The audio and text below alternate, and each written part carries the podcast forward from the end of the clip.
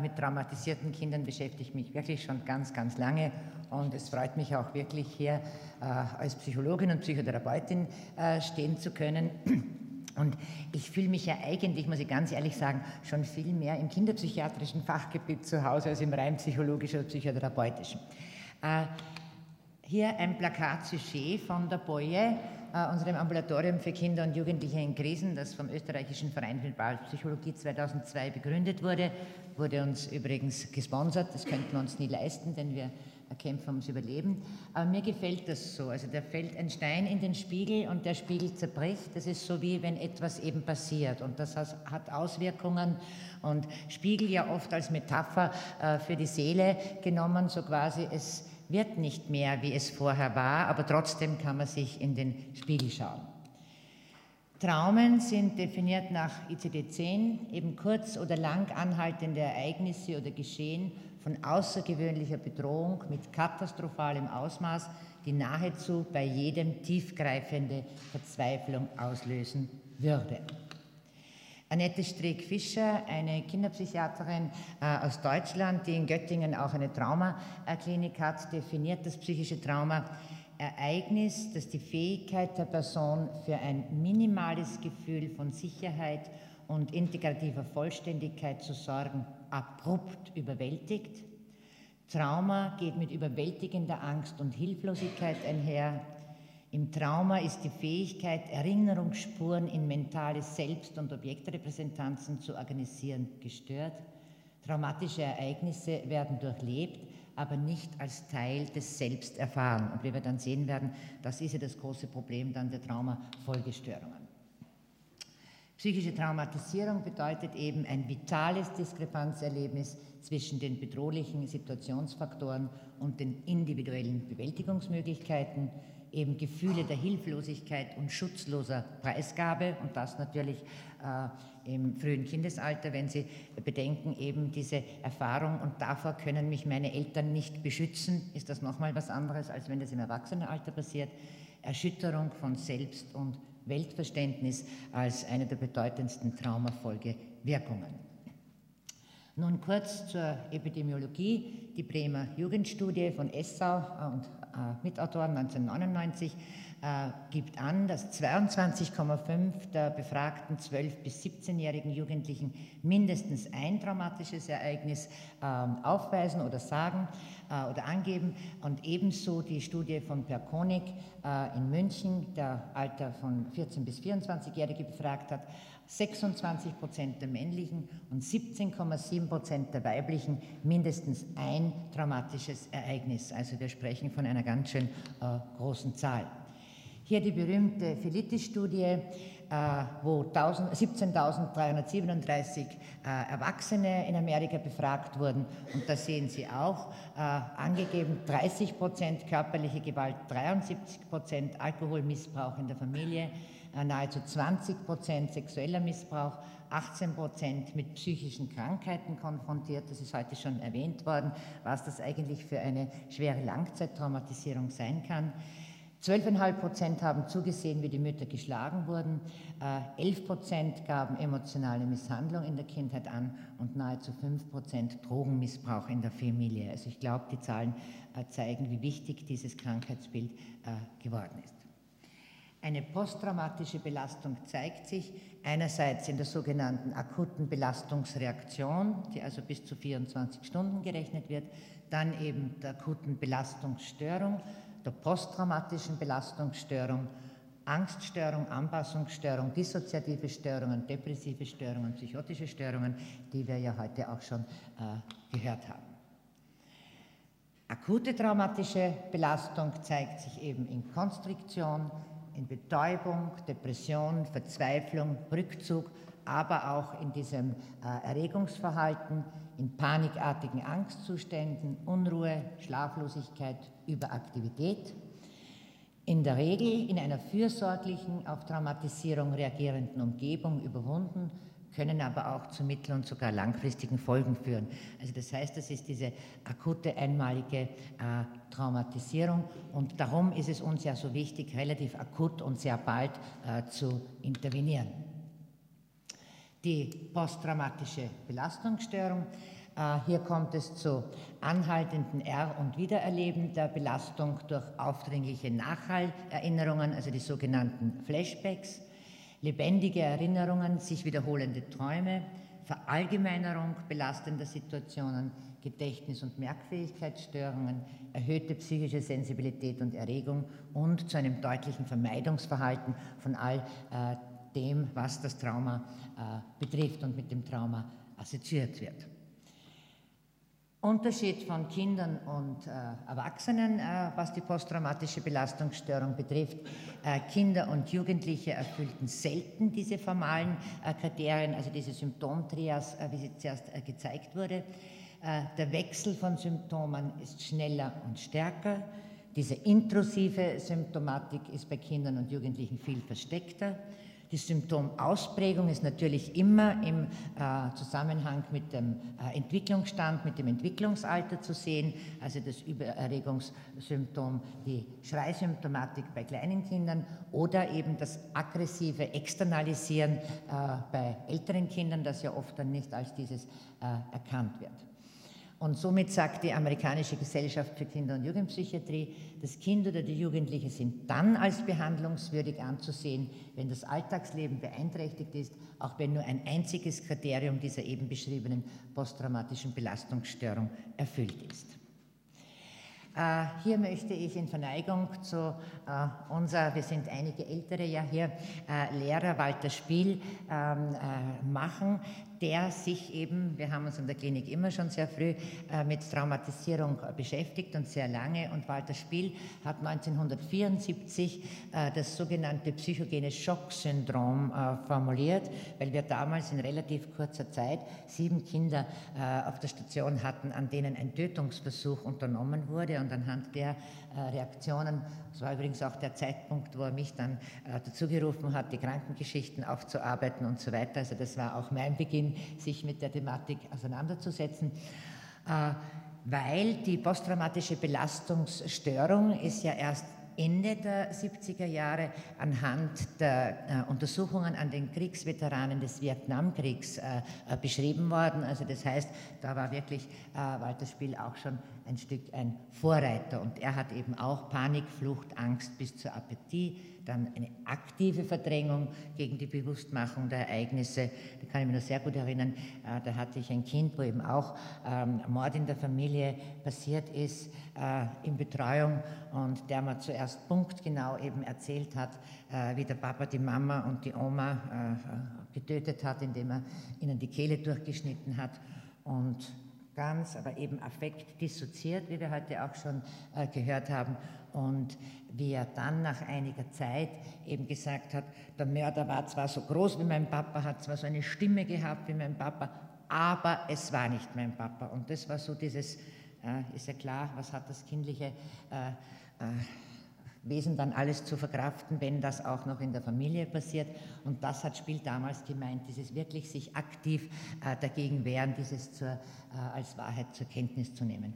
Dann auch ganz was Wichtiges, was wir ja auch in der posttraumatischen Belastungsstörung wiederfinden, dass die Symptombildung äh, erst später auftreten kann und dass dann eben äh, nach der Bearbeitung in der Fantasie irgendwann die Bearbeitung in der Realität möglich ist, werden wir dann sehen, ist eben, was wir heute Traumakonfrontation und Traumabearbeitung nennen. 20 Jahre später hat eine amerikanische Kinderpsychiaterin Leonore Terr äh, beschrieben, Traumatyp 1 und Traumatyp 2, das so genannt, das heute auch noch gängig ist in Literatur, meinend mit Traumatyp 1 eben das einmalig äh, geschehene traumatische Erlebnis, mit Traumatyp 2 länger dauernde, wiederholte traumatische Ereignisse und da gibt es natürlich unterschiedliche Reaktionen drauf. Hier jetzt Beispiele für Traumatyp 1, Traumatyp 2 also Traumatyp 1, zum Beispiel Unfälle, Trennungen, aber auch operative Eingriffe, schwere Erkrankungen in der Familie äh, oder vom Kind selber, Verbrennungen, ein Todeserlebnis, Naturkatastrophen und Traumatyp 2, äh, chronische Vernachlässigung, körperliche, sexuelle, psychische Gewalt, chronische Traumatisierung durch Krieg, Flucht, Folter, also diese äh, polytraumatisierten Flüchtlingskinder, die wir zum Beispiel auch in der Boje betreuen. Traumaopfer Typ 1, also bei akut einmaliger Traumatisierung, gibt es zuerst eben detaillierte Erinnerungen, wie Leonore Ter beschreibt. Dann kommt es nach und nach zu Wahrnehmungsverzerrungen, also was Spiel eben die aktive Verdrängung genannt hat und Schuldzuschreibungen.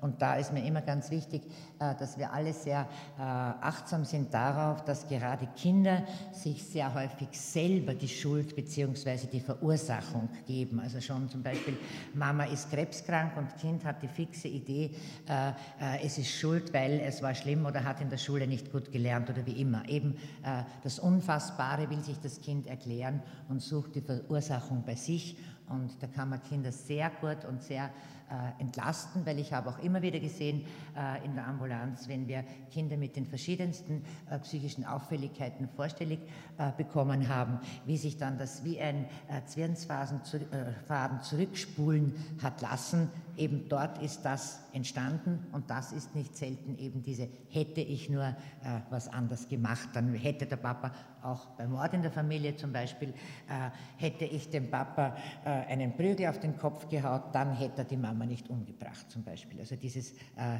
Interventionsfantasien und dieses Auf sich nehmen.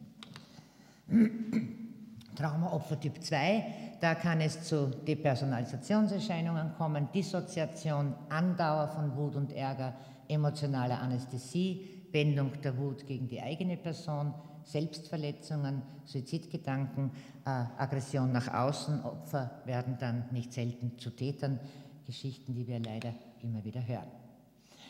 Kombination von Typ 1 und Typ 2, wie man sich vorstellen kann, äh, ist ganz besonders schwierig. Also langfristig bestehende traumatische Situationsfaktoren in Verbindung mit schockartigen äh, Verletzungen und Verlusten führen in der Regel zu anhaltender pathologischer Trauer und Depression und das Integration in das, äh, die Integration in das Selbstbild fällt dann extrem schwer, weil eben die psychische Situation vorher schon gewissermaßen sehr geschädigt ist.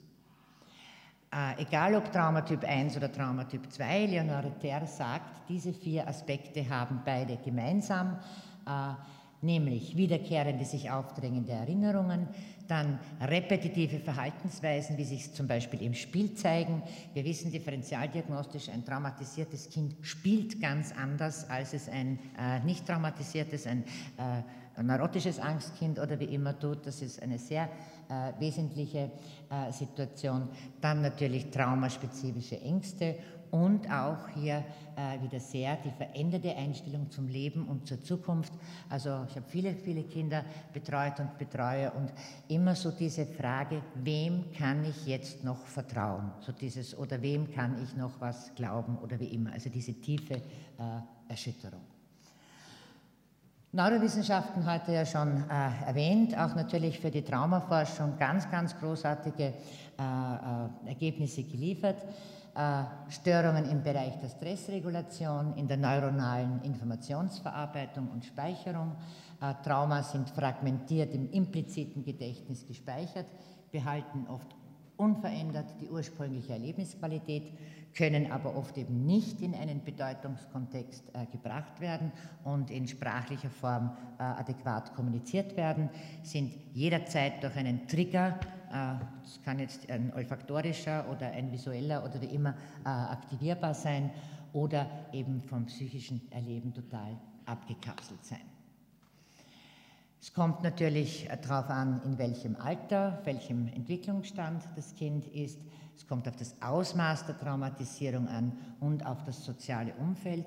Und ich glaube, ganz wichtig ist, dass eine starke soziale Unterstützung bei bekannter akuter Traumatisierung die Folgen eher gering ist. Aber was so ganz, ganz schlimm ist, sind diese nicht so äh, sichtbaren und scheinbar geringen, aber permanent anhaltenden äh, Traumatisierungen, wie zum Beispiel Vernachlässigung, psychische Entwertung und so weiter im frühen Alter, die dann zu schweren Folgen in der Entwicklung äh, führen. Und ich glaube, da sollten wir den Blick auch sehr darauf schärfen. Äh, Traumabegriff, dem geht es wie dem Borderline-Begriff oder seinerzeit äh, dem Hysteriebegriff, denke ich, der ist manchmal auch schon sehr inflationär äh, ja, in Verwendung heutzutage. Also nicht jeder Zahnarztbesuch ist unbedingt schon ein Trauma, kann ein Trauma sein. Und auch noch so jedes äh, traumatische Ereignis muss nicht unbedingt wirklich äh, zu einer traumatischen äh, Folgeerscheinung führen. Es kommt natürlich darauf an, auf, auf den Stand der kognitiven, emotionalen, sozialen Entwicklung, auf die ganz spezielle äh, traumatische Situation, auf die posttraumatische Konstellation, also was dieses Trauma zum Beispiel nennen wir jetzt plötzlicher äh, Unfall, Tod des Vaters, dann muss die Familie übersiedeln, das Kind verliert die Schule, verliert die vertraute Umgebung und, und, und. Also es zu diesen kumulativen äh, Verlusten es dann kommt, was natürlich sehr belastend ist und es ist immer wieder auch beschrieben, dass es oft die folgenden, die Nachfolgeereignisse sind, die dann noch mehr traumatisierend sind. Auf die protektiven Faktoren kommt es an und natürlich auf die Art der Hilfestellung. Bei Traumatyp 1 äh, Akutinterventionen äh, natürlich so rasch als möglich, rascher Beginn, Einbeziehen von Bezugspersonen, also wirklich mit dem Kind und den Bezugspersonen äh, gemeinsam das besprechen. Die Konfrontation mit der Situation, ich zitiere da auch immer gern den Erich Fried, es ist, was es ist. Noch so äh, beschönigende, gut gemeinte Ausreden und, und drüber äh, sich schwindeln wollen, weil man das Kind eben schützen will, sind in Wirklichkeit nicht gut gemacht, sondern äh, wirklich die Ehrlichkeit, die Offenheit, die Wahrheit können nur der einzige äh, Weg sein. Äh, da dann ganz wichtig die offene Kommunikation äh, fördern. Zum Beispiel eine äh, Krebsdiagnose in der Familie verändert die Familie. Das merkt auch das Kind. Und daher wäre es ganz wichtig, mit einem Kind auch darüber zu sprechen. Veränderte Alltagssituation, es ist ganz wichtig. Ich habe immer wieder, wenn ich einem Kind äh, zum Beispiel auf der Unfall erklären musste, dass beide Eltern bei einem Autounfall ums Leben gekommen sind äh, und ich gerufen wurde, weil die Scheu natürlich groß war, wer sagt dem Kind? Und das Kind als erstes dann darauf gesagt hat, und wer kocht jetzt für mich?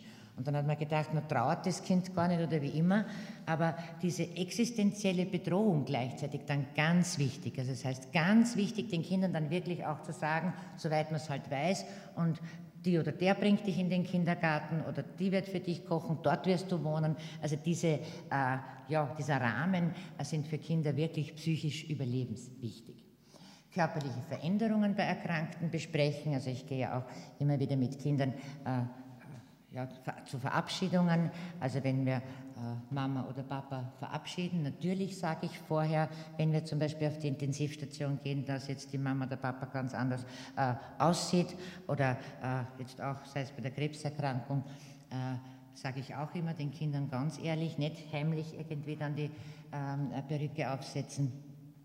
Alltagsroutine möglichst beibehalten, weitere Trennungssituationen vermeiden oder aber zumindest mit dem Kind besprechen. Kinder werden ja oft dann äh, äh, gern weggeschickt, damit sie eben nicht am Geschehen äh, dabei sind. Ganz wichtig, dass die Kinder dabei bleiben dürfen äh, und eben auch Möglichkeit zum Verabschieden geben.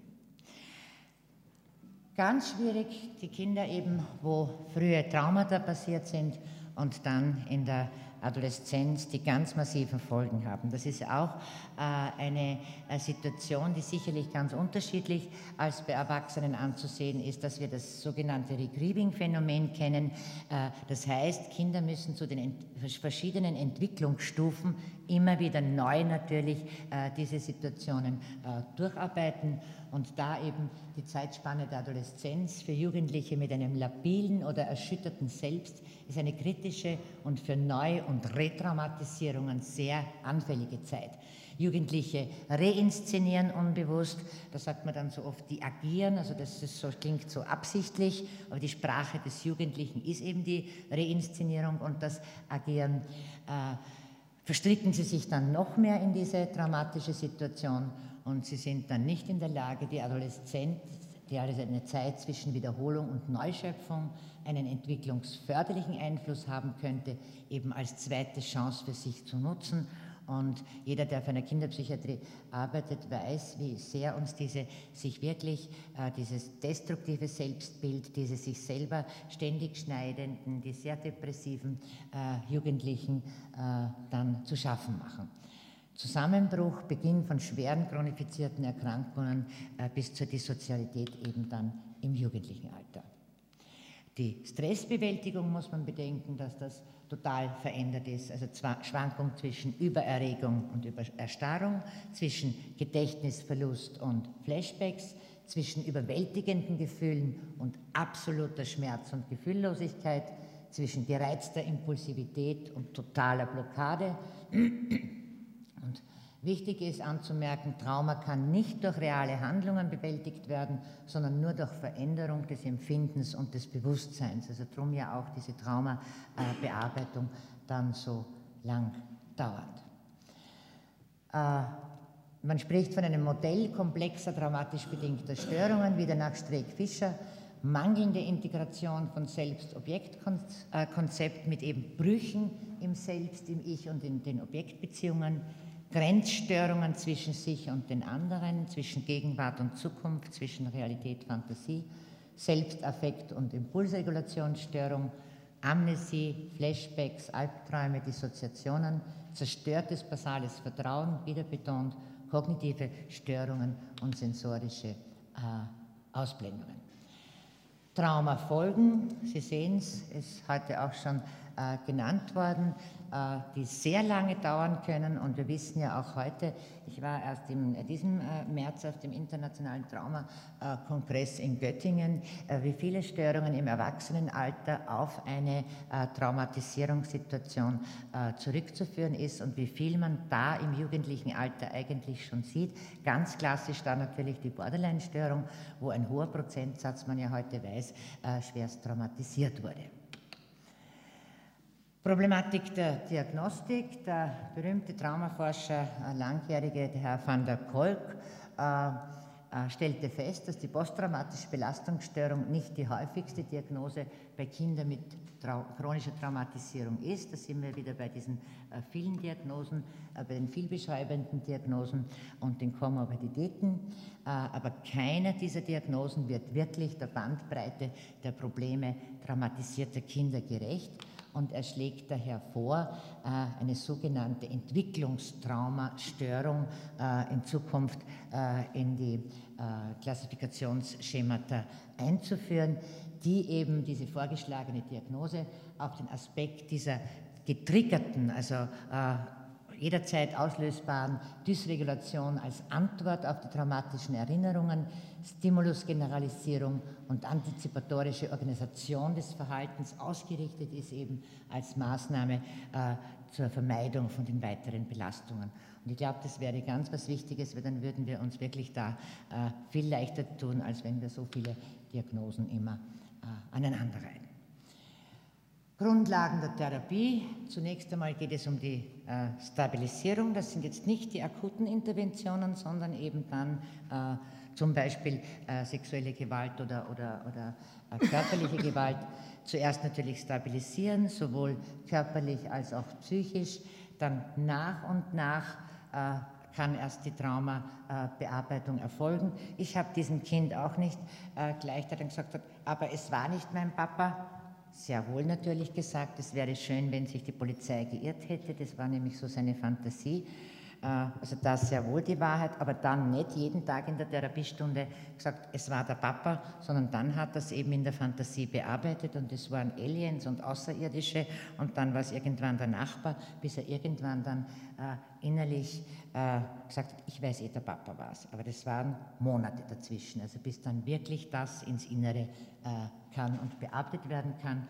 Und dann geht es natürlich um eine Integration äh, des traumatischen Ereignis, Ereignisses wir müssen uns im Klaren sein, dass wir bei noch so tollen und guten Therapien wirklich das nicht heilen in dem Sinn können, sondern eben uns bemühen müssen, es in das Selbst dieser Menschen zu integrieren. Also das heißt, mit dem Trauma leben lernen, also sich auch in den äh, äh, kaputten Spiegel schauen können. Natürlich geht es auch hier um multimodale Therapie, um integrierte äh, Therapiekonzepte, einerseits Psychotherapie, äh, es gibt heute ja schon etliche traumatherapeutische Verfahren, Pharmakotherapie, körperorientierter Ansatz, Sozialarbeit. äh, oft auch juristische Beratung nötig, oft natürlich auch so psychoedukatives, dass man den Eltern äh, die Störung auch ein Stückchen erklärt und dem Kind selber. Ja, und ich ende auch mit dem Erich Fried. Sein Glück ausatmen können, tief ausatmen, sodass man wieder einatmen kann und vielleicht auch sein Unglück sagen können, in Worten, in wirklichen Worten, die zusammenhängen und Sinn haben, die man selbst noch nicht verstehen kann und die vielleicht sogar irgendwer sonst versteht oder verstehen könnte und weinen können. Das wäre fast schon wieder Glück. Und das sind für mich die treffendsten Worte, äh, die man über Traumatherapie sagen kann. Ich danke Ihnen für die Aufmerksamkeit.